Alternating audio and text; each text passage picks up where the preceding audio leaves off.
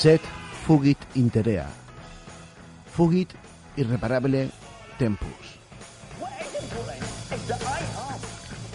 Pero el tiempo huye mientras tanto. Huye irreparablemente. Cosa menos dijo el bueno de Virgilio poco antes de que comenzase nuestra era. El tiempo huye, se escapa, se va. De ahí que en muchas ocasiones esta locución latina venga acompañada de otra frase, otra frase mucho más conocida. Carpe diem. Aprovecha el momento. Juntas, pues vienen a decir eso, que el tiempo se escapa. Aprovechalo.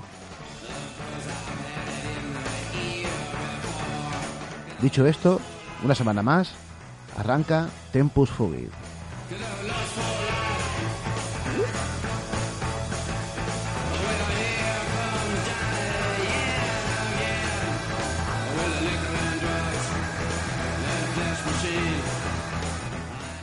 Bueno, bueno, buenas noches, jóvenes. Buenas noches, Raquel. Buenas noches, chicos. Buenas noches, señor Paquiro. Buenas noches, eminencia. Y buenas noches, Jorge. Buenas noches, hermosos. Y nada, aquí estamos una vez más y siempre de la emisora Candil Radio, de Huelca de Almería.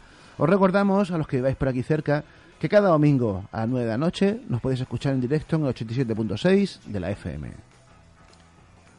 Y para los que estáis lejos, también nos podéis escuchar en directo en la web de la emisora, candilradio.com. Y además, en nuestro grupo de Facebook Tempos Fugit podréis comentar en directo el programa con nosotros.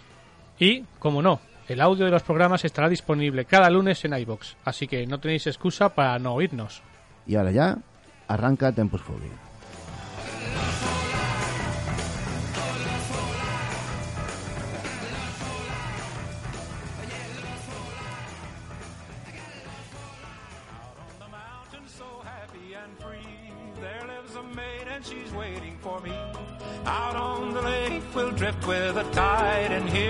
Those chime bells ring. Chime bells are ringing, yo-lo-lo-lo-dee. Mockingbird singing, yo-lo-lo-lo-dee. Sleep, my little lover, oh-lo-lo-lo-dee. Upon a summer's eve.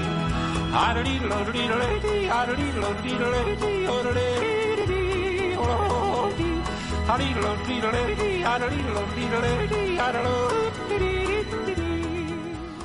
Bueno, estoy seguro que tanto vosotros como nuestros oyentes serán capaces de apreciar el, el extraordinario talento de Slime Whiteman, que como bien sabe, por ejemplo, Raquel, yo, yo lo amo con toda mi alma.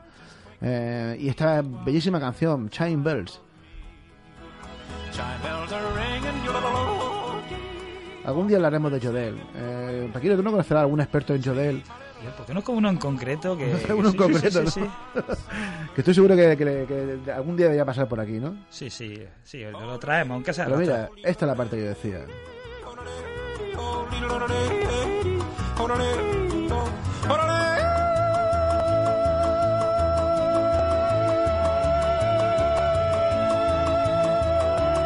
Es muy heavy metal esto, ¿eh? Sí, es sí, muy sí, metal. En su, en su propio mundo, pero sí, sí. Es un poco Michael Sí, sí. Kiske. Míralo, míralo, míralo, sí, no para. No para, no Ahí para. va, ahí va, ahí va, ahí va.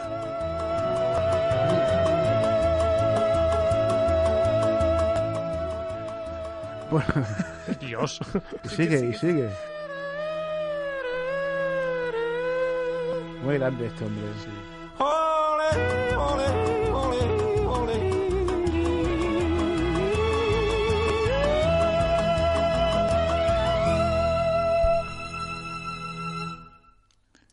Pues nada, simplemente yo es que quería poner esta, esta cancioncita Son artistas de que, los que ya no que quedan. decía a mí, pero es que es realmente tremendo, ¿eh? O sea, Sí, es, sí. es una Eh, cosa... Más que hoy día tú haces algo así y en vez de triunfar o lo que sea, te llaman al semáforo o cualquier programa Sí, sí, parecido, sí, no, ¿sabes? no, está claro, está claro. O sea, pero es que eso hay que hacerlo. o sea, Increíble, sí, sí, una técnica no, increíble. Una cosa realmente flipante, ¿no? Y pulmón, sobre todo. Pero bueno, eh, ya si os parece, nos dejamos de chorradas y vamos a, a empezar con nuestro programa de hoy. Eh, y aquí sonando de fondo también el gran Lu Prima, Jazz Gigolo. Y resulta que nuestro programa de hoy va a ser un poco, va a estar centrado en el tema OVNI. Por un lado vamos a tener a un ya conocido amigo del programa, Fran Renedo Carrandi, eh, autor de un libro que acaba de salir hace muy poco tiempo, Apariciones Marianas y OVNIs, editado por la editorial Almuzara, que es un estudio exhaustivo y meticuloso sobre la relación que existe entre estos dos fenómenos que yo creo que a todos los que nos gusta el misterio nos apasionan por igual. Eh, Fernando Renéndez Carrandi, al que vamos a contestar brevemente por, el, teléfono, nació en Torrelavega, en Cantabria, es escritor y músico instrumentista. Ha sido reportero de la revista Los Cántabros, donde coordinaba la sección La Cantabria Oculta.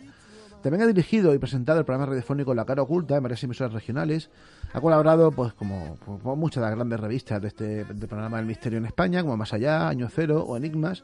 Es un conferenciante y divulgador de la cultura cántabra, del costumbrismo, del folclore y de la etnografía de esta región en diversos y muy importantes medios de comunicación. Además, es autor de varios libros, por ejemplo, el que publicó en el año 2018 también con Almuzara, El enigma de Garabandal, lo tuvimos aquí hablando sobre este libro, y ha publicado alguno más eh, relacionados con los misterios y los enigmas de esta bella tierra del norte de España.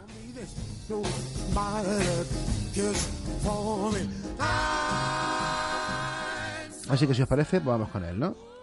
Sí, sí, sí, yo estoy deseando, vamos. Venga, a ver qué nos Sí. cuenta sobre apariciones marianas Interesante, y la verdad, el tema. Vamos con él. Cause I ain't so bad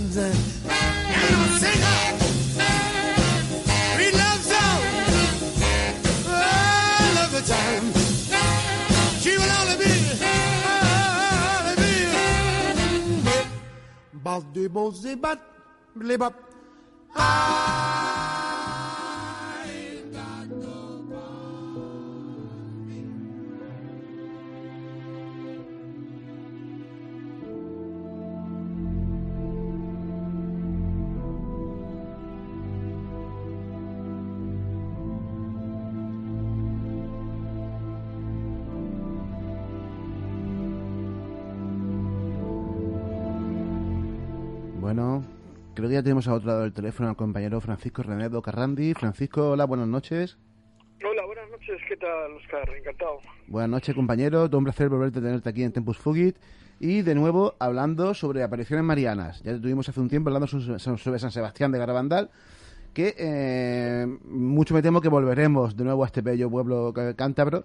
Porque guarda mucha relación también con este libro y porque de alguna manera es el broche final, casi el broche final, hay algo después, de este libro que acaba de salir, Apariciones marianas y ovnis, eh, publicado por Editorial Almuzara, y que desde aquí, eh, como ya hemos comentado antes en la introducción, recomendamos a todos nuestros oyentes porque es un excelente compendio, no solamente por lo interesante de, de, de- comulgar estas, eh, estas dos fenomenologías relacionadas con el misterio tan interesantes, como son las apariciones marianas y los ovnis, sino porque además haces un recorrido sensacional, desde que desde aquí te doy mi más sincera enhorabuena, por toda la, casuística de apariciones marianas en España, que yo personalmente, mira que soy un gran aficionado a, esto- a esta temática, hay muchas que no conocía, ¿no? Así que, Francisco, enhorabuena por este libro y, y qué decirte, vamos, un poquito de envidia incluso siento. Bueno, eso entre nosotros es una envidia sana, ¿no? Siempre eh, estamos a tiempo, bueno, de conocer y sobre todo estamos abiertos a eso, ¿no? A lo que es una reflexión sobre todo estos hechos que, bueno, tienen en el denominador común de lo enigmático, desconocido, de el desenlace inesperado. Y como bien decías antes, Oscar, eh, eh, fue prácticamente cuando estuvimos escribiendo El Enigma Garabandal, eh, cuando me llamó la atención eh, justo en este trabajo prácticamente monográfico sobre Garabandal, eh, la cantidad de situaciones, de cosas, de experiencias que eh, alguien había dejado eh, en el cajón, que no había sacado a la opinión pública, parece ser que con, por supuesto, no algún tipo de interés en que esto no apareciera. Entonces, cuando me di cuenta de todos estos asuntos y el, el- el libro enigma Garabandal versa también mucho sobre eso, ¿no? Sobre la verdad no desvelada aún de Garabandal y de los intereses que quizás en tanto crematísticos como políticos como religiosos existieron al respecto pues eh, digo yo, ¿qué no habrá en las apariciones pues tenidas casi a nivel mundial, ¿no? Como más famosas, como puede ser Fátima, Lourdes, La Salette, etcétera, que en un momento dado se haya desfigurado, contaminado de alguna manera esas versiones eh, primogénitas o genuinas en un primer momento, ¿no? Para llevarlas a los derroteros, bueno, pues que más interesaban, como te digo, en aquella época de la historia, tanto políticos como religiosos, como incluso de cualquier otra índole, Oscar. Pues, pues sí, porque eh, aunque ah, quizás al lector profano o al radioyente profano le pueda pas- eh, sonar un poco extraño esto, ¿no? La relación que hay entre ovnis y apariciones marianas. Eh, y, aunque pueda también un poco sonar spoiler, no pretendemos ni mucho menos, ¿no? Desmontar ni, ni destripar nada del libro. Pero es verdad que tú de alguna manera comienzas el libro partiendo eh, partiendo de esa, de esa teoría que luego se inte- intentan legitimar con, con la evidencia de los casos y demás, ¿no? Es decir, eh, comienzas estableciendo una relación clara entre ambos sucesos, entre ambos fenómenos, y, y luego se intenta legitimarla con todos estos ejemplos, ¿no? Así que si sigamos, sigamos si te parece, esa misma estructura en esta entrevista, y comenzamos por una pregunta que yo creo que es un poco la pregunta del millón, ¿no? Que es, ¿qué relación hay entre los ovnis y la las apariciones marianas? Bueno, eh, como bien dices tú, Oscar, eh, yo teorizo y además coloco siempre, ¿no? Que menciono a cada paso la hipótesis con mayúsculas, ¿no? Como bien dices tú, es la pregunta del millón. Y ya no vamos a hablar incluso ni de hipótesis, ni de teorías, ni de, bueno, pues cuestiones un tanto abstractas. Tenemos prácticamente que dar paso ahora a lo que es la historia pura y dura, la antropología, incluso la sociología. Y tenemos que referirnos, por ejemplo, a lo que es el culto de, cargo, que, bueno, los oyentes no sé si conocerán durante la Segunda Guerra Mundial, ¿no? Eh, cuando eh, Estados Unidos estaban en pleno combate con Japón, bueno, pues muchas de las batallas se establecían en la inmensidad del Océano Pacífico. Y algunas veces cuando los pilotos aéreos americanos tenían que eh, aterrizar por manera forzosa por algún tipo de accidente o incluso a nivel logístico, ¿no? Por eh, encomendarse a alguna batalla en concreto. Bueno, pues eh, cuando tomaban tierra en estas islas perdidas en Micronesia, en Polinesia, prácticamente eh, kilómetros eh, escasos cuadrados o atolones, y los oriundos, los aborígenes de aquel lugar, las tribus, cuando veían aparecer aquellos engendros mecánicos que surcaban sus tierras y tomaban tierra, y de ellos descendían pues eh, una serie de personas eh, con unos atuendos un tanto extraños para sus conocimientos, por supuesto, ellos que solamente tenían como su mundo, como su universo, aquellas, eh, aquello que delimitaba sus propias eh, ínsulas, sus atolones, ¿no? sus pequeños islotes, bueno, pues los vieron prácticamente y sin prácticamente como dioses. De hecho, eh, en un momento dado los adoraron y todo y todas las cosas y todas las obras que hacían estos eh, recién llegados, ¿no? Eh, tan especiales que venían volando por en aquellos aparatos desconocidos totalmente para los aborígenes, pues lo, lo tenían prácticamente divinizado. Y como llegaron, bueno, pues por razones eh, logísticas, como antes te decía, porque eh, tenían que entablar cualquier otra misión, despegaban y se iban, dejando allí boquiabiertos y un tanto anonadados y un tanto esperanzados con el nuevo retorno de aquellos sus nuevos dioses, aquellos residentes en aquellas pequeñas islas, ¿verdad?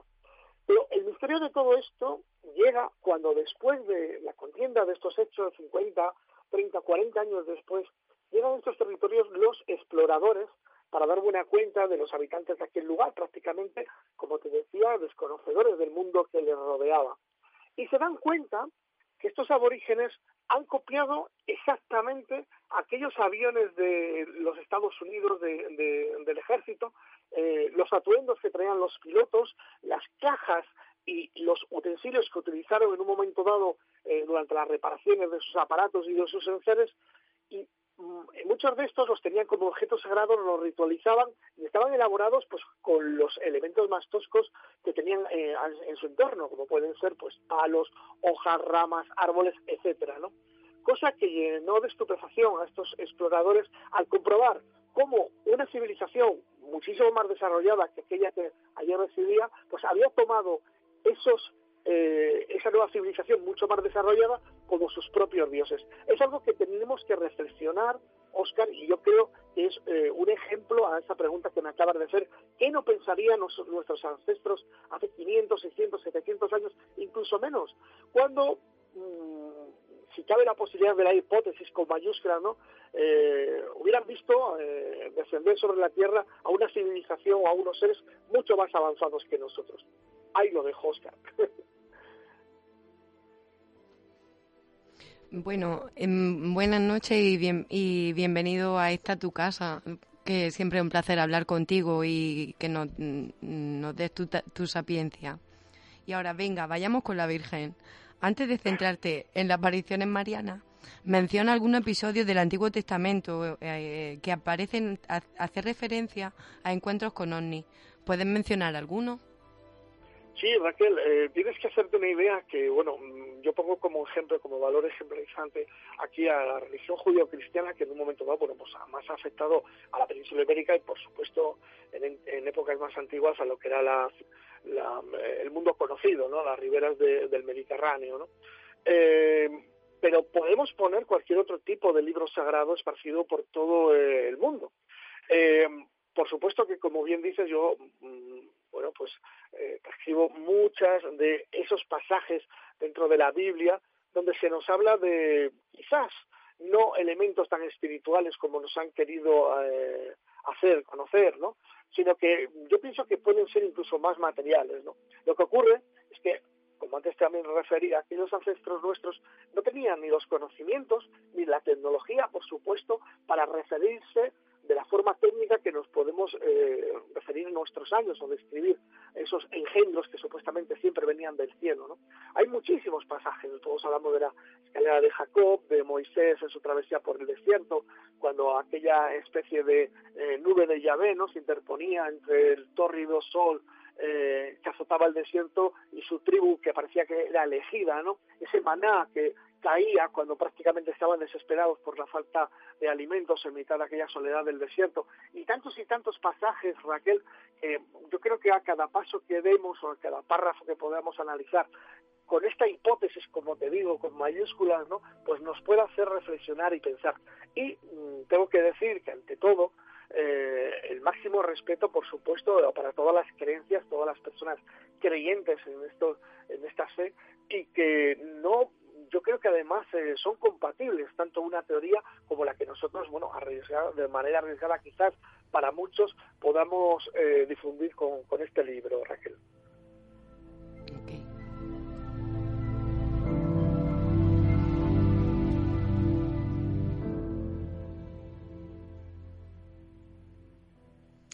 Hola, muy buenas noches, Francisco. Soy Paquir. Hola, muy buenas.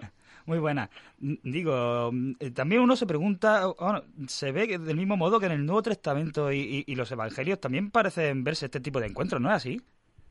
Exactamente, como bien te decía, tanto eh, eh, lo que es la Biblia en completo, sus, los libros que la componen, eh, el Antiguo Testamento, el Nuevo Testamento, en todos los ámbitos eh, podemos, si lo miramos de una perspectiva quizás más moderna, ¿no? una perspectiva quizás más, eh, más eh, técnica, pues podemos hacernos una idea de qué demonios, nunca mejor dicho, ¿no? eran lo que los protagonistas de estas historias de este libro sagrado eh, se querían referir cuando, bueno, pues hablaban de esto, ¿no? De la misericordia de Yahvé, las nubes de Yahvé, las escaleras hasta el cielo, esas extrañas nubes luminiscentes que bajaban, daban ciertas órdenes o, o hacían ciertos mandatos a personas que quizás estaban preelegidas ya mucho antes de que todo esto se desarrollara. Y parece ser que a lo largo de la historia, eh, ya siglos mucho más cercanos, esto se vuelve a repetir.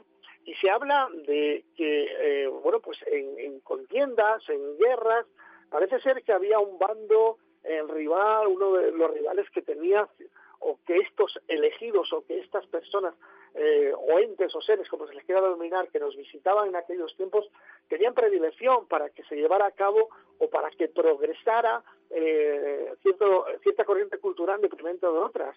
Entonces, eh, a lo largo de la historia, yo pongo, por ejemplo, un, un, un ejemplo con Carlo Magno, ¿no? cuando estaba con los, con los hermanos en, en plena guerra, ¿no?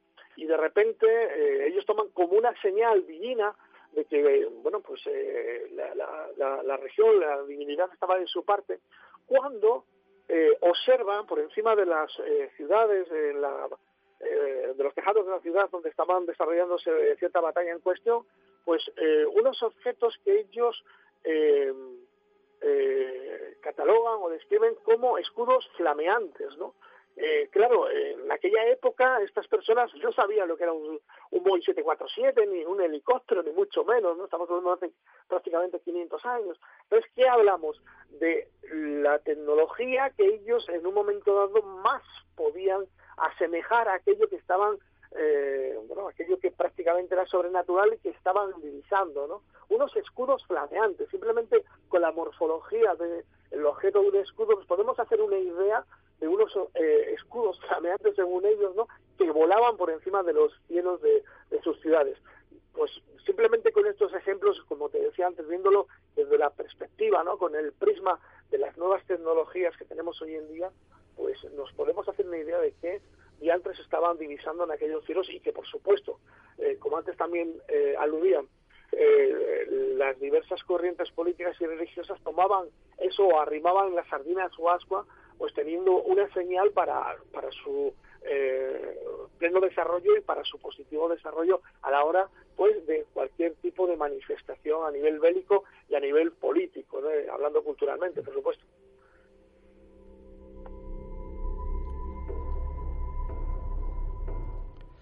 Buenas, Francisco, soy Jorge. Muy buenas. Buenas y no, eh, un, un placer otra vez tenerte aquí en el programa. Y Gracias. antes de hacer un recorrido por algunas apariciones marianas, quería preguntarte si se encuentran episodios similares en otras regiones, en otras religiones, perdona. Y en tu libro mencionas un montón de casos de apariciones en España, pero antes de esto, creemos que es necesario conocer algunas de las apariciones más famosas produ- producidas en el extranjero. Eh, comencemos por Francia. ¿Qué pasó en La Salette?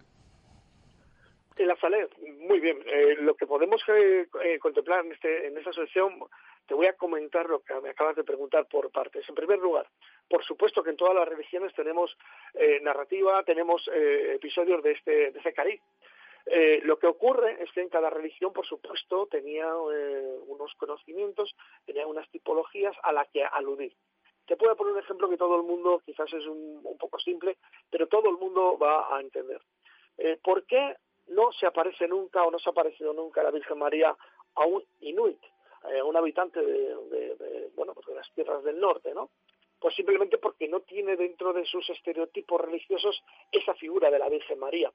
Si alguna vez sucede que ellos, eh, un- habitante de aquellas tierras eh, boreales, tiene este encontronazo con lo desconocido, con una fenomenología pues enigmática, ellos sin duda lo tildarán pues como el dios de la nieve, el dios del hielo, el dios del oso polar, eh, polar el espíritu del fuego, etcétera, etcétera, dentro de su cultura animista, ¿no? Así podemos extrapolarlo al resto de las religiones eh, de todo el mundo. Esto por un lado. La segunda, eh, la Salet. Me preguntas por la Salet. Bueno, la Salet, si nos hacemos caso de lo que es la eh, versión original de los testigos, dos pastores, un chico y una, y una chica, que en un momento dado por esa región de los eh, Alpes eh, franceses, prácticamente en la frontera entre, entre Suiza y, y Italia, pues tienen eh, una visión de lo que ellos primeramente catalogan como unas extrañas esferas transparentes que suben a lo largo de la loma de la montaña hacia ellos. Por supuesto, eh, llenas de luz, por supuesto se les aparece un ser también luminiscente, que ellos en un primer momento, bueno, pues van a catalogar, van a describir como lo más sobrenatural que ellos conocen. ¿Qué es lo más sobrenatural que ellos conocen? Pues dentro del ámbito de la religión, a cualquier personaje vinculado a, la, su religión judio-cristiana, ¿verdad? Pues en este caso la Virgen María. Pero más cuando acuden a las autoridades religiosas eh, de su pueblo y le comentan esta experiencia. Sin duda que en ese momento también, quiero pensar, sin ninguna malicia, que las autoridades religiosas del momento, pues aquella experiencia que narran los niños les sobrepasa. Y no tienen otra opción que volver a lo mismo, ¿no? A describirlo o asemejarlo eh, con cualquier personaje vinculado a su religión, lo más sobrenatural que conocen, y por eso tildan esa aparición de Mariana y eh, identifican a ese ser humano y de que se les aparece, pues con la Virgen María. A partir de ahí hay mucha eh, deformación en eh, las experiencias de los niños, hasta el punto de que, bueno, de que comienzan incluso a intercalarse mensajes proféticos políticos supuestamente dichos por este ser aparecido. Y digo yo, si es tan espiritual, si es tan universal, yo creo que estos menesteres a la hora de comunicar ciertas parabienes a nivel de ciertas corrientes políticas me parece a mí que no tiene en absoluto nada que ver con la grandeza de estos personajes si en verdad existen.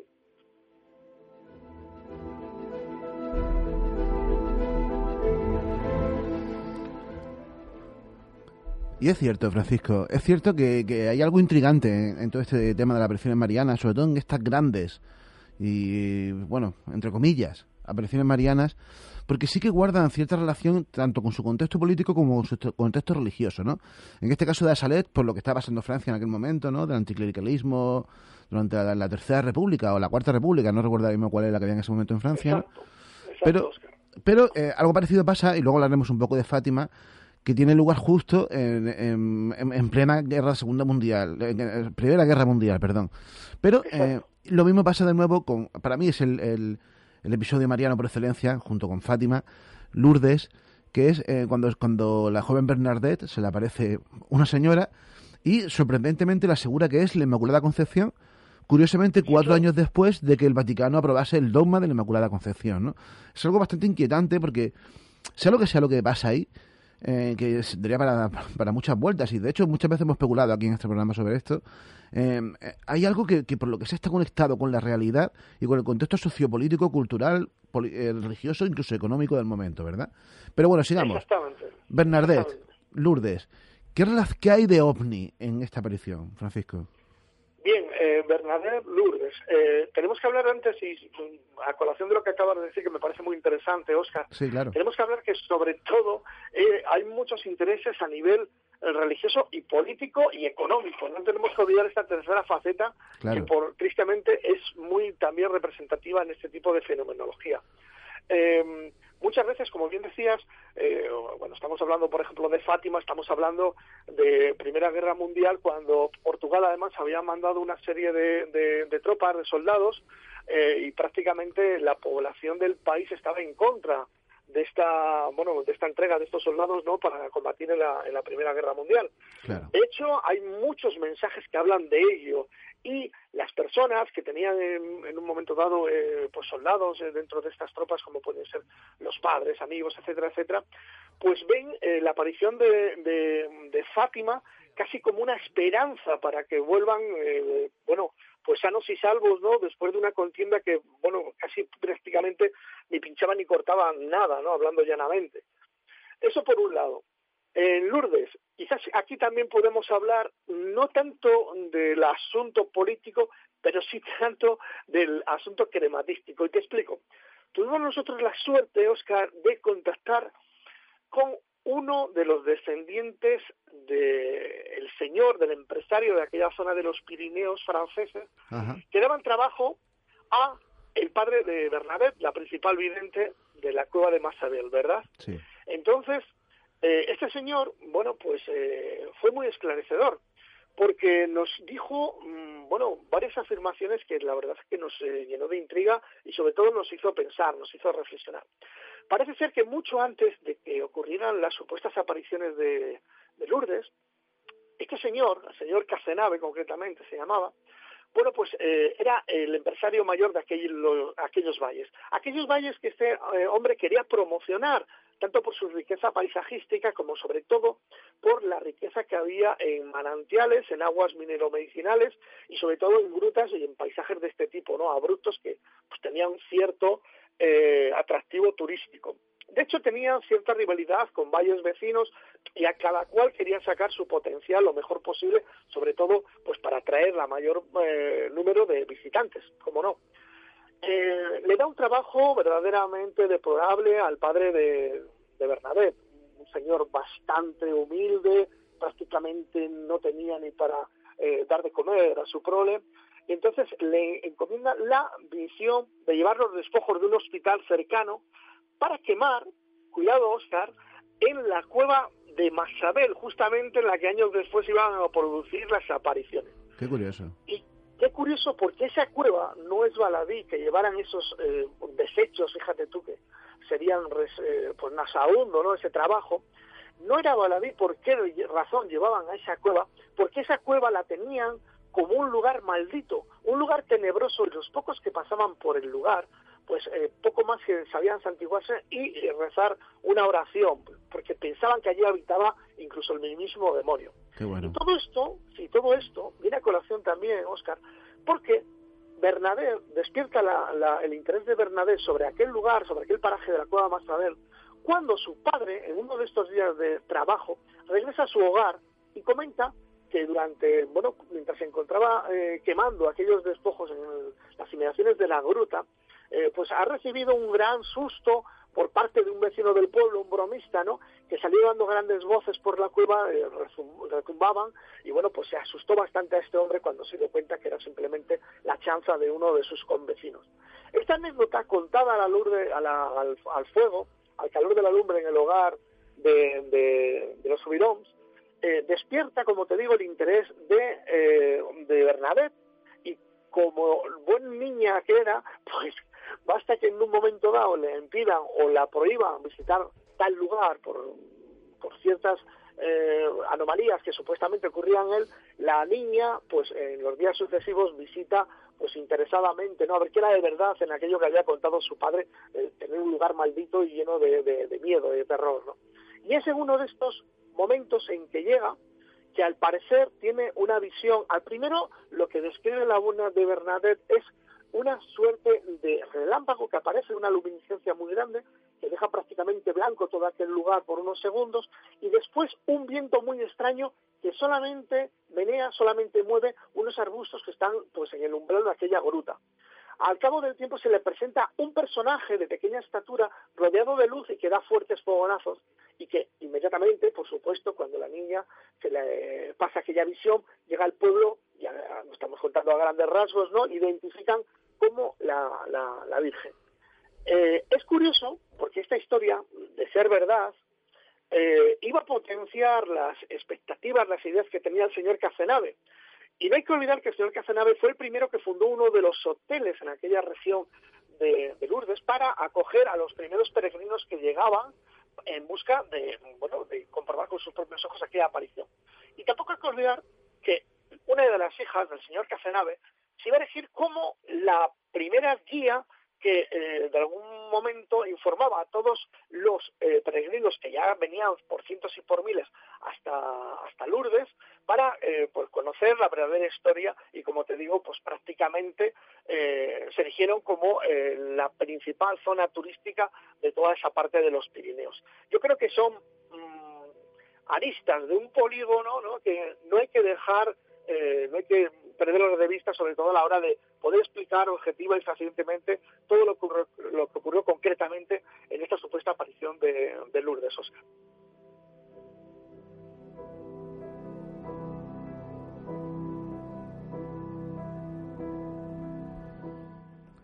Y aquí, Francisco, empezamos a ver un patrón que se repite sistemáticamente en muchos de estos casos.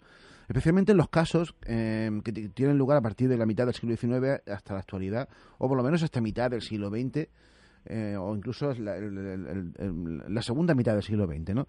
Y es que eh, lo que en un primer momento, me refiero, porque ya tenemos testimonios eh, bastante documentados, a diferencia de todos los, los, casos que se producen antes de esta época, ¿no?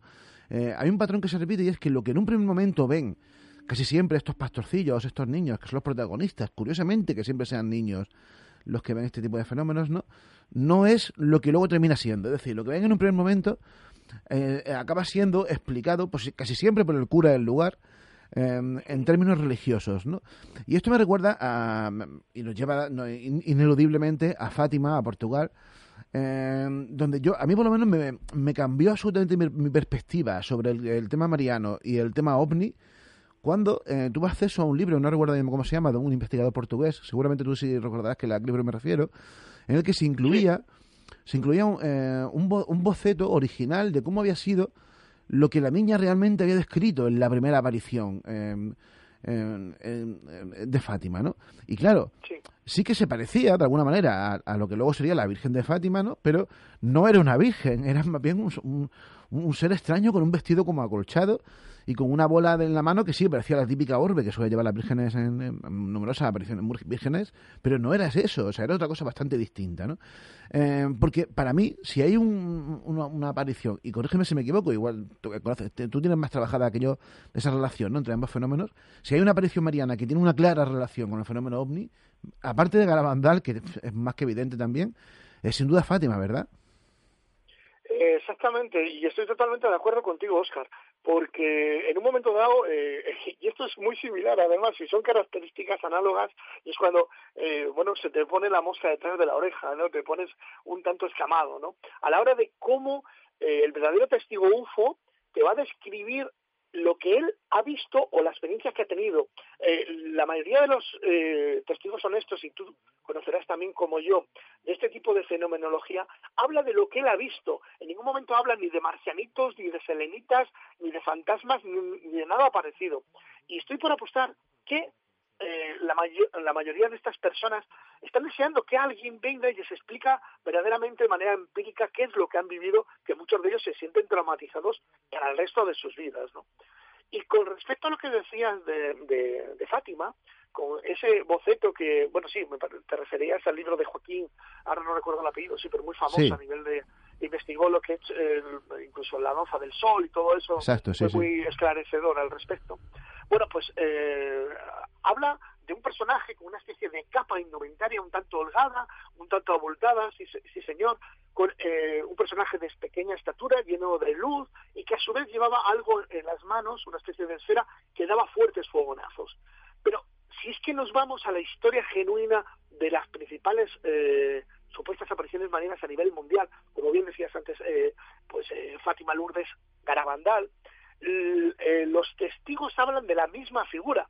Es más, en Garabandal, en un primer momento, aquel de julio de 1961, cuando las cuatro niñas videntes se encontraban en la calleja, ¿no? Y de repente sienten ese fuerte trueno y ese fuerte fogonazo, eh, en un momento dado se dan la vuelta y lo primero que divisan entran en esa especie de trances.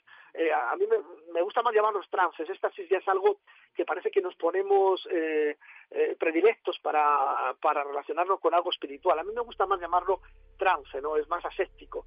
Entonces, ellas lo que describen cuando se les pasa ese trance es a un ser pequeño, de pequeña estatura, rodeado de luces y que lleva algo en las manos que también da fuertes fogonazos. Exactamente igual que Fátima.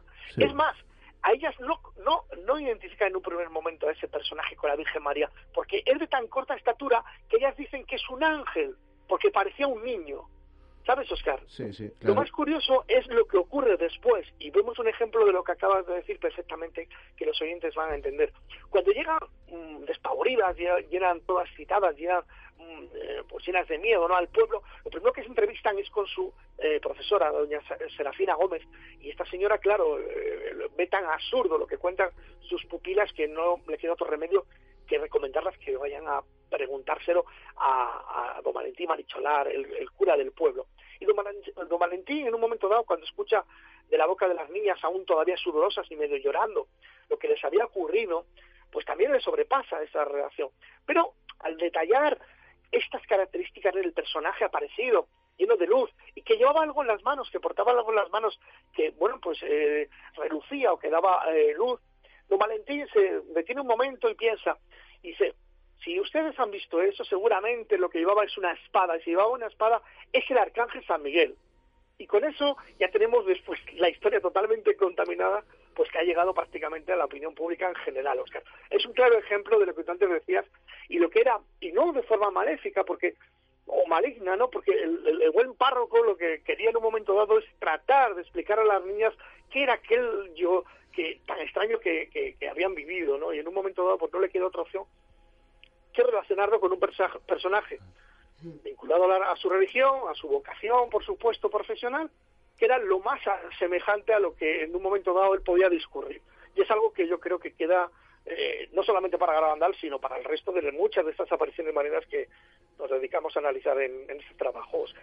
Claro, es que, a ver, eh, lógico también, ¿no? Imaginaos, eh, y ya no me refiero a Garabandal, que, bueno, viene a ser igual la Portugal de 1914 que, que San Sebastián de Garabandal de 1961, ¿no? O sea, me Sí, refiero sí, a, la- a la- una, una población tremendamente humilde, campesina, rural, ultracatólica. se iba a decir yo, y muy- religiosísimo. Claro, y además muy, mm, mm, no quiero decir utilizar el verbo manipular, pero bueno, muy, muy adoctrinada, muy condicionada, sería quizá la palabra más correcta, por sus Sí, propias creencias. Acabo, ¿no? acabo de escuchar a Raquel hacia atrás diciendo que ultra religión. Imagínate, Raquel, Claro. si eran eh, ultra religiosos, y en el buen sentido de la palabra, porque yo no he conocido gente más honesta y más buena que la gente de San Sebastián de Garabandal que tuve la oportunidad de trabajar en este libro durante 10 años ¿no? al respecto. Pero para que te veas una cosa, Raquel, lo hiperreligiosa que estaba eh, el ambiente en la zona, las niñas, justo antes de, de que ocurriera la primera aparición, el primer trance, pues estaban discutiendo porque las inocentes de ellas habían robado unas manzanas en un, en un huerto cercano, en el huerto del maestro. Sí. Y Sí. estaban eh, en, esa, en estas disquisiciones diciendo que fíjate que ahora mismo, mira que somos malas, acabamos de hacer una fechoría, el demonio estará justamente aquí a nuestra, porque se pensaba que el demonio se encontraba a la izquierda de las personas, está aquí al lado nuestro riéndose porque está contento, porque hemos pecado y, estaban dispon- y se dispusieron a tirar piedras a su izquierda, que era una costumbre extendida porque se pensaba que el demonio habitaba a la, a la izquierda de las personas, ¿verdad? Sí, sí, sí. En nuestro, en nuestro- nuestro caso está Raquel. En nuestro caso está. Raquel. A nuestra izquierda está Raquel. no quería decir yo tanto, no quería decir yo tanto. Bueno, como sea, hay una cosa curiosa y bueno, em, em, mira, te comento, nosotros hemos estado hace poco por el, por el norte, eh, algo, algo nos tira también a nosotros, aunque no somos de- creyentes, pero sí que nos interesa mucho el tema mariano, y hemos visitado dos sitios que están en el País Vasco, que también son dos famosas apariciones marianas, eh, que a mí por lo menos una de ellas me inquieta mucho, ¿no? Em, que es una, por un lado, la aparición famosa del Monte Umbe, que también tiene mucho de Sí, ufológico, sí. pero luego hay otra, otra que ha pasado al olvido, quizás por el contexto en el que se produjo, que son las famosas apariciones de Ezquioga, que San Sebastián, eso es. sí, que eso es muy Guipúzcoa, mejor dicho. exacto, sí, muy muy inquietante también por lo que pasó, porque de alguna manera parecían eh, vaticinar la, inminente guerra civil que se iba, a- empezar unos años después, ¿no? De nuevo ese- esa idea, ¿no? Esa idea de que el contexto sociopolítico está ahí, como que de alguna manera eh, hace pensar. Y a ver, te voy a hablar en plata, ¿no? Ya para un poco para terminar, porque nos estamos llegando sin tiempo. Si son extraterrestres, si son seres de otras dimensiones, sea lo que sea lo que se manifiesta estas criaturas, ¿no? Eh, dentro de ovnis, evidentemente, porque estamos hablando de objetos volantes no identificados, de objetos luminosos, De de de luz, sí, sí. tal, sea lo que sea esos seres, sin entrar en lo que sea, ¿no? ¿Por qué, por qué en los mensajes siempre tiene una, una- a ver cómo lo explico, una, rela- una relación tan clara y tan contundente con el contexto cercano de esos niños, ¿no? Eso es muy inquietante. O sea, ¿qué le importan? A ver, te lo, hablo- te lo digo así, ¿qué le importa a un extraterrestre que, que, que en un país como España se- de pronto está la guerra civil, ¿no? ¿Por qué no se manifiestan, por ejemplo, en Serbia para explicarle, para, para, para alertar de la inminencia de la, de la Primera Guerra Mundial? ¿O por qué no se presentaron en Alemania para informar a- de lo que iba a pasar en el Holocausto, ¿no? Es, es muy inquietante esto, ¿no? Sí, pues eh, no quiero hacerte más la pelota, Oscar, pero estoy totalmente de acuerdo también contigo. y te voy, a, te voy a explicar una cosa, ¿no? Que siempre, además, saludo porque es una cuestión que sale constantemente en las charlas, en las exposiciones que damos. Eh, hay una obra de Friedrich Nietzsche que se dice humano, Sí. demasiado humano, ¿no? Sí. Y quizás es lo que ocurre, que si son tan espirituales, si son tan, pues, eh, fuera de nuestra dimensión, etcétera, etcétera, tienen la mala suerte de topar con nosotros, que somos humanos, demasiado humanos. Claro. Y enseguida tenemos la costumbre de adaptar cualquier tipo de este fenómeno a lo que nos importa, o mejor dicho, lo que nos interesa, ¿no? Claro. Y vas a conocer un, un claro ejemplo que, bueno, nosotros ahora mismo estamos realizando aquí en Cantabria, hacemos varias rutas del misterio, ¿no? Una es en la capital, en Santander, y otra eh, es en Garabandal, ¿no? Un lugar, la verdad, que solamente por su belleza, pues eh, merece la pena visitarlo, Oscar. Sí. Sí, Como tú lo, lo- lo supuesto. conocerás, ¿no? Como Sí. vosotros los conoceréis. Bueno, pues si tú conocieras, eh, bueno, pues lo que es, eh, por desgracia, cada vez me- eh, menos abundante, ¿no? La población autóctona del lugar. Son gente, pues, eh, humilde, gente honesta, como te decía, gente muy buena, Sí. Sí. eh, y que, bueno, pues eh, tienen sus propias eh, costumbres, como no, ¿no? En cuestión de etnografía pura, sobre todo en esos valles tan recovecos y tan apartados de la Cantabria profunda, ¿no? Y a mí me hace mucha gracia cuando en muchos de los trabajos eh, publicados al respecto de Garamandal, y claro, quiero hacerlos extensible a otras eh, apariciones que, bueno, yo no he tenido el placer de analizarlas tan pormenorizadamente como esta, ¿no? Bueno, pues ponen en boca de las niñas palabras, eh, giros, eh, conocimientos que yo te aseguro que ni remotamente los tenía. Sí. Las Exacto. niñas hablaban con un deje, como, como si diríamos aquí un dialecto que hay en el interior de Cantabria, muy peculiar. Claro. Y cuando tú lees algo, Oscar, al respecto de que ponen en boca de, por ejemplo, Conchita, la principal vidente, que supuestamente le comunica a la Virgen, Sí. que el principal, la principal amenaza que corre España es la amenaza comunista desde Rusia, pues se te cae Claro. el palo con todo sombrajo, porque dirán, Claro. vamos a ver. ¿Qué va a saber esta niña? que- ¿Qué va a saber esta niña de- prácticamente no, de no lo que es geopolítica? España, no sabe lo que es eh, Rusia y menos lo que es el comunismo.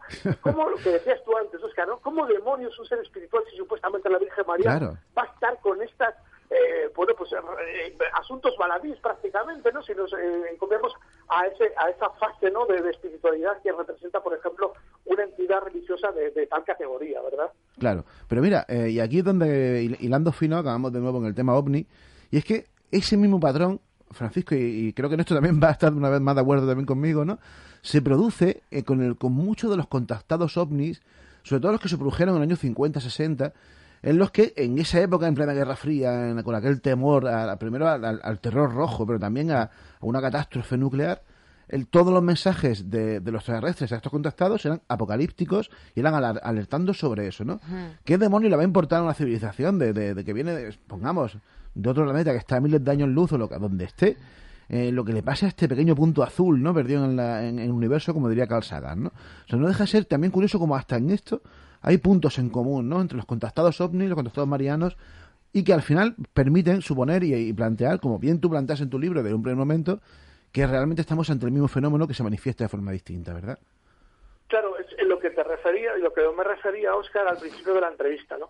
Que quizás esas entidades que nos han querido eh, mostrar como tan espirituales o como tan adimensionales, etcétera, etcétera, sean mucho más materialistas y mucho más eh, cercanas de lo que nos podemos eh, suponer, ¿sabes? Claro. Con nuestros propios eh, defectos, virtudes, incluso sentimientos, si me apuras, aunque sea una forma de teorizar un tanto arriesgada, ¿no? Pero quizás sea mucho más material lo que ha ocurrido a lo largo de la historia y dentro del ámbito de la religión que espiritual como nos lo han querido mostrar hasta este momento.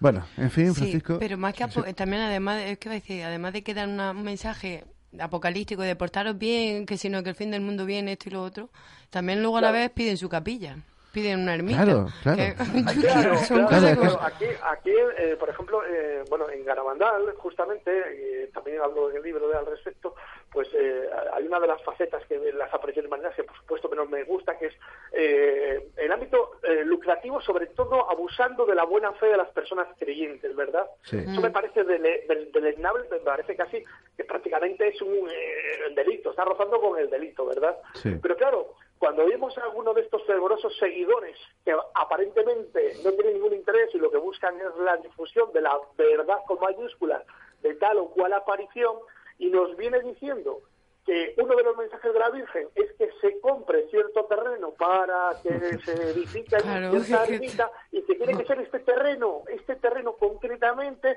y además por una cifra pues no despreciable, Claro. hombre, pues yo no veo a la Virgen María metida de agente inmobiliario. Pues ya ¿Qué Bueno, bueno, habrá, que verlo. Y luego Y- otro que quería de- pues, dejar otra lanza ahí, ya, mm, el caso de Mello Urge. Es que.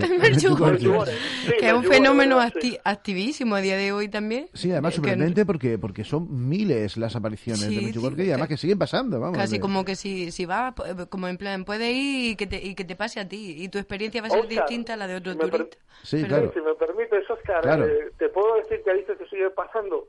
Eh, tengo eh, tengo eh, bueno una persona muy allegada a mí Sí. que no hace ni una semana acaba de venir de, de, esas- de este lugar de Yorugore Sí, y me ha comentado que una persona creyente, una persona bastante creyente, Sí. y viene mm, pues muy decepcionada. No me digas. hace tiempo que allí no ocurre nada y lo que hay es simplemente es un tour eh, bueno, lo que es un tour eh, religioso turístico, ¿no? Para todos los devotos que acuden al lugar, prácticamente lo que les hacen es pasar por una serie de tiendas de souvenir. Y si tienes suerte, cuando vas a una de las videntes que aún queda, que se desarrolló durante diez y tantos años, a todo aquello, Sí. pues bueno, simplemente eh, a ciertas horas del día, aparte por la ventana, mueve un poquito la mano y todos los que están ahí se, bueno, pues se sienten un tanto, pues, eh, Bendecido. Bendecido. bendecidos ¿no? por esta eh, humilde expresión de esta mujer. Pero todo va encaminado, pues como te decía, ¿no? prácticamente de- es un tour operador que se dedica simplemente a, a fletar estos vuelos, estos viajes hasta este lugar y bueno, pues pasando por Zaja, pues ya te digo que tiene muy poco que ver eso, yo creo, con, con la ver- verdadera fe, con la religiosidad y con las creencias que son eh, muy decentes, por supuesto, ¿sabes? Y muy legítimas que cada uno, cada cual tenemos.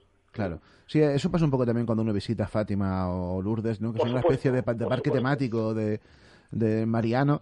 Y, y- y claro, el problema está en que de- lo que hace también es una especie de, de, de nube de humo que, que borra el fenómeno de, real que hay detrás, ¿no? Y que yo creo que la, a nosotros los que nos, interesa es eso, ¿no? Pero cuando uno va allí, pues se siente bastante decepcionado. Es decir, yo, por ejemplo, flipé mucho, eh, especialmente en, en, en Lourdes, más que en Fátima, porque es todo el pueblo gira en torno a eso. También Fátima, ¿no? Pero, pero es realmente brutal, ¿no? Decir, todos los hoteles están adaptados, por ejemplo, para minusválidos. Eso me llama muchísimo la atención, porque son muchísimos los que van allí con la esperanza de curarse, ¿no? Pero bueno, ya- Eh, hay, hay una frase, Oscar, si me permites para finalizar ya, Sí. que fíjate tú, eh, hace poco que además ha fallecido tristemente porque era una, una de las mejores personas más inteligentes que he conocido yo, que fue el doctor José Luis Gullón, que fue el doctor que primero Sí. trató a las niñas de Garabandal. Y claro, Sí. tiene su opinión a nivel eh, pues científico, empírico, ¿no? Y como buen galeno. Y él me decía dos frases resumiendo todo esto, claro, desde el punto de vista, vamos a decir, de la, de la, de la ciencia más, eh, más ortodoxa, ¿no? Y él decía que eh, hay un pequeño paso entre ser eh, creyente a ser crédulo, ¿sabes? Claro. Y a continuación me decía, y muchas de las personas, por X razones en su día a día, en su vida privada, en sus desesperaciones, en sus alegrías, por desgracia, está deseando ser engañada. es así. Es Es así, así, yo creo. por desgracia es así. En fin. Bueno, ¿qué le vamos a hacer? Nosotros seguiremos investigando estos temas y nada, Francisco, qué decirte, todo un honor haberte tenido con nosotros esta noche, muy esclarecedora tu entrevista, muy esclarecedor tu libro, Apariciones Marianas y OVNIs, Fenomenología, Historias, Investigaciones, Enigmas, Hipótesis, Protagonistas y sobre todo un montón de casos que, repito, hay un- no hemos hablado de eso porque es que no da el tiempo para más, ¿no? Pero hay un montón de casos, sobre todo, que se dan desde el siglo I, empezando por la bilocación de la Virgen María, que es más que interesante, hasta Sí, claro. eh, la actualidad en España, que merece mucho la pena conocer, ¿no? Para mí es, eh, aparte del, del- el contexto general del libro, es uno de los grandes eh, beneficios de este libro es precisamente esa cantidad enorme de casos que te digo, yo muchos no los conocía y que seguro que van a hacer la, la delicia de todos nuestros oyentes. Francisco, un placer haberte tenido con nosotros y seguimos, camarada. Oye, Oscar, pues el placer es mío, y ya sabéis que estoy a vuestra disposición y un saludo a todos, eh, todo el equipo y a todos los oyentes, ¿cómo no? Venga, un abrazo grande. Un fuerte Un abrazo. abrazo a todos. Gracias. Gracias, Un saludo. hasta luego. Hasta luego.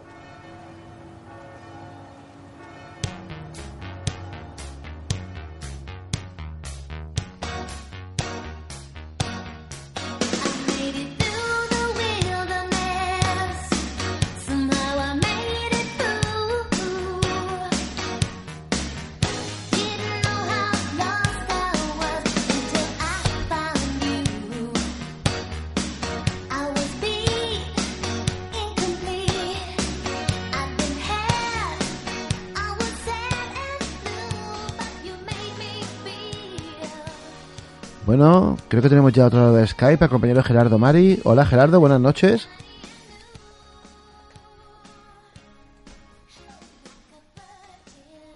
Gerardo.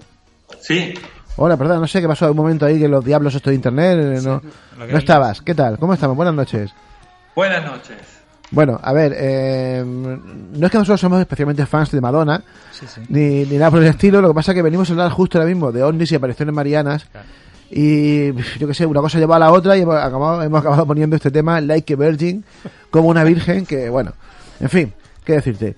Nada, un placer tenerte con nosotros esta noche aquí en Tempus Fugit para hablar de tu libro, de un libro que a mí por lo menos me ha parecido sensacional, una propuesta realmente fascinante, un libro que se llama ET Humor, que es un libro de viñetas eh, humorísticas relacionado con el, el tema ovni, pero con muchos más temas, que ha sido recientemente editado por la editorial Círculo Rojo, aunque solamente en formato digital, ¿verdad? Sí, sí, pero también se puede pedir, pedir en librerías si se quiere y, se, puede, sí. se puede ordenar y llega el libro impreso Sí. a, a casa. En impresión bajo demanda, ¿verdad? Si no me equivoco. Sí, sí, sí, sí, sí. Vale, perfecto. Si te parece, pues te voy a hacerte una breve presentación para que sepan quién eres nuestros oyentes, sepan quién eres. Eh, Gerardo Mari, argentino, creativo polifacético. Eh, eh, hay que tener mu- muy, en cuenta esto, y es que tras, va- tras varias vidas en diferentes planetas y dimensiones, da- terminó encarnándose nuevamente en el planeta Tierra. Ojo, nuevamente en el planeta Tierra, concretamente en Santa Fe. Nunca, no podía haber un nombre más apropiado que este. Argentina, en el año de, de nuestro Señor de 1977. En el año 2004 se transfiere a Milán, Italia, y, y di- y bueno, eso es un poco su trayectoria profesional, pero además eh, los que hayan con- tenido la, la fortuna de, de ver este libro, de leer este libro, de ojearlo al menos, se habrán dado cuenta de la tremenda calidad que tienen sus viñetas, ¿no? Y es que de alguna manera el dibujo siempre fue parte de su vida, entre diseño, la música e invenciones varias. También que es un estudioso aficionado de la historia, así como de la ciencia de la técnica, de las dinámicas sociales y políticas, lo que, por tratar de buscar una respuesta inexplicable, más la vivencia de varios fenómenos sobrenaturales, y esto es muy interesante, le lleva a interiorizarse en temas considerados alternativos y espirituales desde muy joven. Es lo fantástico y absurdo de este mundo lo que lo lleva a expresarse de un modo humorístico. Y desde aquí, pues no podemos estar más de acuerdo que no queda otra que tomarse muchas veces estos temas que tanto nos, nos interesan, que tanto nos inquietan, pero eh, que, y que tanto nos apasionan con un poquito de humor, ¿verdad? Yo creo que el humor es, es esencial en la vida y que debe aplicarse un poco a todo, ¿no? Sí, totalmente. Yo creo que se puede comunicar mucho con humor. Aparte, con el humor uno se puede permitir de, cambiar el punto de vista, que justamente es eso lo que nos hace reír, ¿no? Que el, absurdo que nos dispara algo en el, en el cerebro, que nos da risa porque no sabemos cómo, cómo manejarlo. Este, y bueno, es así como, como que yo me comunico a través de, de este libro. Sí, no, y, y, eh, a ver, hay una cosa que me ha parecido, me ha llamado mucho la atención, y antes de entrar un poquito en el libro, no tenemos mucho tiempo porque, eh, como, bien dice el título de nuestro programa, el tiempo se escapa, y efectivamente el tiempo se va, tempus fugit, ¿no? Pero bueno, la cuestión es, eh, me, me ha llamado mucho la atención eso de más la vivencia de varios fenómenos sobrenaturales. ¿Qué fenómenos sobrenaturales has vivido? Sí, por ejemplo, yo he visto ovnis, objetos voladores no identificados, o sea, no, no sé decir qué son, pero bueno, tengo conocimiento perfectamente de lo que es un avión y de lo que son otras cosas, pero vi, por ejemplo, en, en noche estando en la montaña, en las montañas de Córdoba, Argentina, por ejemplo, ahí cerca de, de, de los lugares famosos de avistamiento, ¿no? Sí, como el Uritorco y demás, ¿no? Sí, sí, sí, por ahí cerca. Bueno, de luces que cambiaban de colores y que cambiaban de dirección bruscamente. Después, de, de ahí a decir que eran extraterrestres, esos, pero eran, eran objetos voladores no identificados, totalmente.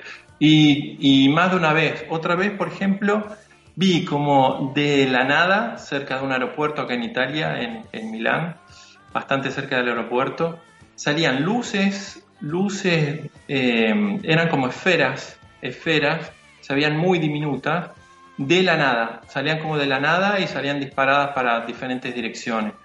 Como si fuera mi interpretación, ¿no? Como si fuera una, una, una nave y fue un avistamiento masivo, lo vimos mucha, con mucha gente, incluso hice un video que está subido en YouTube, que si uno lo pone en alta calidad y con una pantalla grande se, se alcanza a distinguir. Bueno, salían estas luces de la nada a una gran altura y salían en direcciones extrañas y para un lado para el otro y bueno, esto fue un- un- uno de los más fuertes. O estar en el campo y de la nada eh, sentir un, ruido en el campo en Argentina, ¿no? Sentir un ruido y se ve una luz, como que sale como no más de un kilómetro y sale desde la tierra hacia el cielo y bueno, yo sé distinguir muy bien lo que es un, pirotecnia o cosas así. Bueno, fueron, fueron hechos que, que me marcaron, bueno, curiosos, ¿no? Curiosos, no, no sé decir qué fueron. Y después, bueno, también estando con otra gente, también de ver tipo figuras como sombras o cosas así como si fueran fantasmas, digamos, experiencias sobrenaturales que te, te, te hacen pensar mucho, te abren muchas preguntas y uno y lo hacen ir a uno a investigar, ¿no? A, a tratar de entender qué es lo que pasó y qué son este tipo de cosas. Bueno, después yo en mi caso voy sacando mis, mis conclusiones. Ajá. Buenas noches, Gerardo. Encantada de tenerte aquí en nuestro programa y conocer y darte a conocer tu obra que es súper divertida y muy amena. La recomendamos.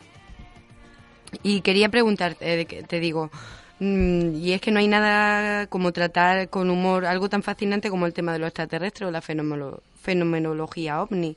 ¿Cómo se Sí. te ocurrió esta idea y con qué intención? Bueno, todo empezó, empezó por diversión, sobre todo. Eh, siempre me gustó el, el humor gráfico, eh, siempre me gu- gustó dibujar, tengo, me considero que soy una persona con, con mucho humor. Y bueno, eh, basado en mis, en mis esti- investigaciones, digámoslo así, aunque no, no, me, no me siento un investigador, pero soy un apasionado del tema del tema de los ovnis desde, desde muy chico, desde muy chico, porque era cosa incluso que, que hablaba con mis amigos cuando era muy, muy chico, con mis hermanos, así. Siempre es un tema que estuvo, estuvo presente. Y bueno, este, nace así como por diversión, como que eh, hago, hago mis investigaciones o trato de profundizar y bueno, por ahí tengo mi teoría y como que sale, sale un absurdo, ¿no? De, de qué es lo que podría haber pasado y imagino hipótesis. Por ejemplo, el, el primer chiste que hice de este libro, que fue, digamos, el, el disparador, que yo ya venía con, con, con la idea de hacer algún libro que hable de espiritualidad un poco para jóvenes o para chicos, sacándole un poco el peso que tienen todos los libros espirituales y todos los libros de estos temas, ¿no? Como que son, son muy pesados y hacer algo más ligero y más inmediato. Y bueno, entonces empecé con el, el, primer chiste, digamos, que, que, que nace. Eh, estaba pensando, imaginémonos una, una civilización de avanzada, ¿no? Que es a lo que estamos yendo nosotros en teoría, que por ejemplo hace las cosas tan ecológicas, que no tiene materiales plásticos, que trabaja con tecnologías que, que en el futuro van a desaparecer, no van a dejar rastros para no dañar la Tierra, y de pronto esta tecnología tan avanzada se permite hacer tres pirámides, por ejemplo, ¿no? Entonces, ¿qué, situación genera esto, no? Como que eh, van a quedar estas tres pirámides y no va a quedar ningún rastro de esta generación, de esta, de esta civilización, que bueno, que en el futuro después se atribuye a, los egipcios, pero, pero incluso es lo que pienso yo y, lo que dicen varias teorías que no fueron justamente los egipcios como se los conoce los que hicieron estas pirámides. Obviamente, obviamente eh, estoy, estoy convencido de que en, la, en el planeta Tierra hubo, hubo civilizaciones en la antigüedad que tuvieron tecnologías de, de avanzada porque digamos que la Tierra está plagada de evidencias que hoy en día estamos aprendiendo a ver y, y, yo creo que es, va a ser todo un proceso, ¿no? Y tratar de entender lo que pasó. Y bueno, y en este tratar de entender lo que pasó es como que, que nacen también estos, estos chistes, porque son hipótesis, pero también son, son cosas divertidas, ¿no? Que para, para divertir también al, al lector donde trato de, de comunicar, digamos, todo, todas estas reflexiones. Muy bueno. Hola, muy buenas Gerardo. Soy Paquiro, es todo un gusto hablar contigo. Hola, Paquito. mucho gusto. Muy buena. Mucho... Digo, veo, observamos que también apuntas con tu afilada pluma al cristianismo, que según algunos autores también guarda relación con los ovnis y los extraterrestres, ¿no? Sí, sí, estoy, estoy un poco de acuerdo con eso. Hay, hay una cosa rara con el cristianismo que no, no está muy clara y que, y que ellos tampoco la quieren decir. Digamos, más que apuntar al cristianismo en sí, apunto a la religión, porque digamos que hay, hay sí viñetas con, con el personaje de Jesús, pero bueno, está tratado siempre con, con el mayor de los respetos, digamos, como y con admiración desde mi punto de vista, pero bueno, es ese amor y ese respeto que también que te hace usar el personaje. Y aparece en, situaciones, digamos, donde eh, la situación que hace reír es, es hacer ver cómo fue un personaje incomprendido o que fue, digamos, eh, o los problemas que él tuvo, digamos, en, en, la antigüedad. No voy a hacer spoiler de los, de los chistes como para que la gente se acerque. Pero bueno, en cuanto, en cuanto a la religión, sí, eh, sí, porque prácticamente todas las religiones este, siempre se basan en, en conceptos que son realmente válidos y que está bien seguir. Hay que ser muy objetivo también para, para seleccionar. Este, pero después digamos que se desvirtúan. Eh, y entonces es por eso que, por ejemplo, la, la, religión católica tiene, desde mi punto de vista, tiene, tiene muy poco que ver con las enseñanzas iniciales de, de Jesús. Y bueno, eh, también pasan, hubo muchas evoluciones, también eh, es una cosa que tiene que admitir la, y que ha admitido, digamos, la religión católica. Pero bueno, también está, está tomado, es una crítica también tomada con humor. Digamos, acá no, no estoy atacando ni despotricando, sino más que nada se, se apunta a, a que el lector vea las cosas con, un, con otro punto de vista, digamos. Invitar a la reflexión y que, bueno, que tenga una cierta objetividad a la hora de, de ver los hechos históricos y también lo que pasa hoy en día. A- a- buenas, soy Jorge. Hola Jorge. Buenas. eh, a- además, eh, tratas con, con un maravilloso sentido del humor y, y- y creo que es muy necesario tomárselo así. Eh, muchas de las teorías de la conspiración, desde los chemtrails hasta los reptilianos, pasando por, las anti- por los antivacunas. ¿No es así? Sí, totalmente, sí, totalmente, sí, sí, sí. Y ahí, bueno, por ahí conspiración tampoco es tanta conspiración porque hay cosas que la vemos todos los días, ¿no? Del tema de que los gobiernos no trabajen para el pueblo o para la gente, es una cuestión de todos los días. Lo que pasa que estamos tan acostumbrados que, a que sea así, que bueno, que, que ya nos parece la normalidad. Pero, pero es así. Y hay muchas cosas que están fuera de control. Por ejemplo, el tema que se juega con la ignorancia, digamos, de la gente, porque tampoco nos, nos incumbe a todos. Por ejemplo, el tema de las vacunas. Sí, sí. Eh, yo estoy de acuerdo con, con el tema de la vacunación. Lo que pasa es que, por ejemplo, no se sabe que se está inyectando a la gente. Si fuera realmente eh, vacuna, a los niños sobre todo, ¿no? Si fuera realmente solamente eso, pero bueno, hay muchísimos elementos con los cuales se está, se está vacunan- vacunando que no se saben, se desconocen y bueno, este, yo lo trato de un, de un modo humorístico, ¿no? Pero bueno, hay que llamar a, a la reflexión. También hay una crítica a la industria farmacéutica, este, también lo que es la manipulación social con, con el tema de lo que fue con drogas o con hoy en día los teléfonos, que la gente está totalmente perdida con el tema de los teléfonos, que bueno, ya, ya es un chiste en sí ponerse a ver la gente por la calle hoy en día. Entonces, bueno, yo trato de, de, buscar un poco de complicidad eh, y de reírnos un poco, ¿no? Porque la, la verdad que el tema de, de las comunicaciones y todo eso, por un lado nos han acercado y nos han, nos han mejorado la vida, pero por otro lado está convirtiendo en, en zombies a toda la sociedad, ¿no? Dependiendo, dependientes de la tecnología. Pues sí, pues sí, así es, Gerardo. En fin, qué decirte, compañero, nos quedamos ya sin tiempo. eh, ha sido todo un honor tenerte, un- un- aunque sea un ratito, aquí en Tempus Fugit. Desde luego, de- o sea, de luego, de nuevo, recordar a todos nuestros oyentes que se hagan con tu libro, se van a divertir, van a aprender, van a disfrutar, sobre todo con unas brillantes ilustraciones que merecen mucho la pena. Y repetimos, se va a conseguir. En- Bueno, en- sí, y, y quería decir que Dime. toca, toca también muchos temas divertidos como conspiración. Están el tema de los Beatles, hay pers- personajes históricos como ser Leonardo, Tesla, digamos, están también el Buda, tocamos el- también la NASA, que también está todo el tema de la, de la conspiración de, de la NASA y, y, bueno, hay para, para divertirse. Digamos que los amantes del misterio van a encontrar un poquito de, de complicidad, digamos, y se van a divertir mucho con, con el libro. Sin la más mínima duda. Y además van a disfrutar, como decía, con unas brillantes ilustraciones que merece mucha pena.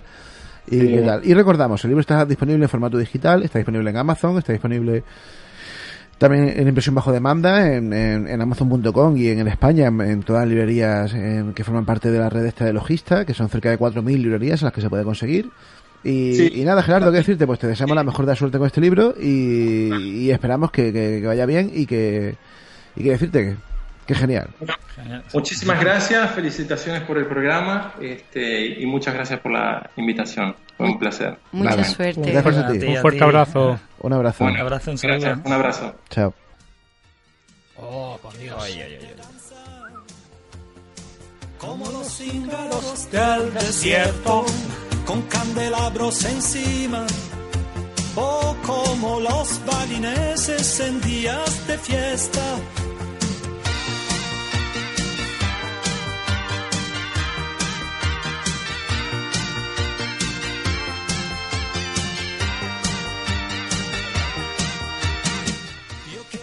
Bueno, jóvenes, pues hasta aquí nuestro tempo de esta semana. Un tempo completito. ovnis, apariciones marianas, humor y Franco Batiato. Franco Battiato, Qué mejor siempre. que esto. Qué maravilla, qué maravilla. En Viva fin, Fran, viva, arriba, eh, Raquel, hasta la semana que viene. Un placer, como siempre. arriba Franco Buenas noches, tesorico. Señor Paquito, Bu- bu- buenas noches, no seáis malas. Jorge, Arriba Franco Batiato. Buenas Venga. noches. hasta la semana que viene, fugitivos, y seguimos. mientras se danza, danza y gira todo en torno a la estancia se.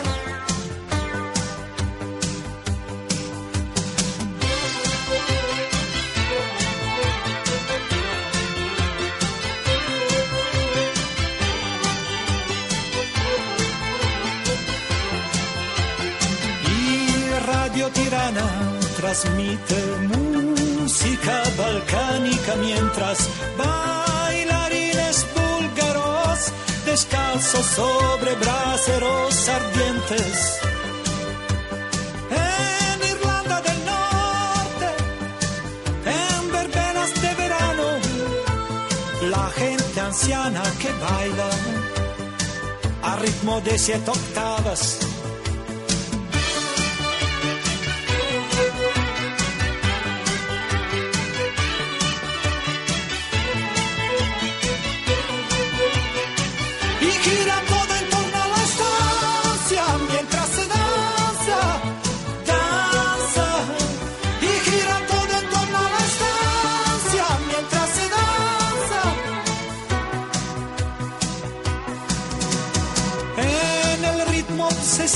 La clave de ritos tribales, reinos de hechizos y de los músicos gitanos rebeldes.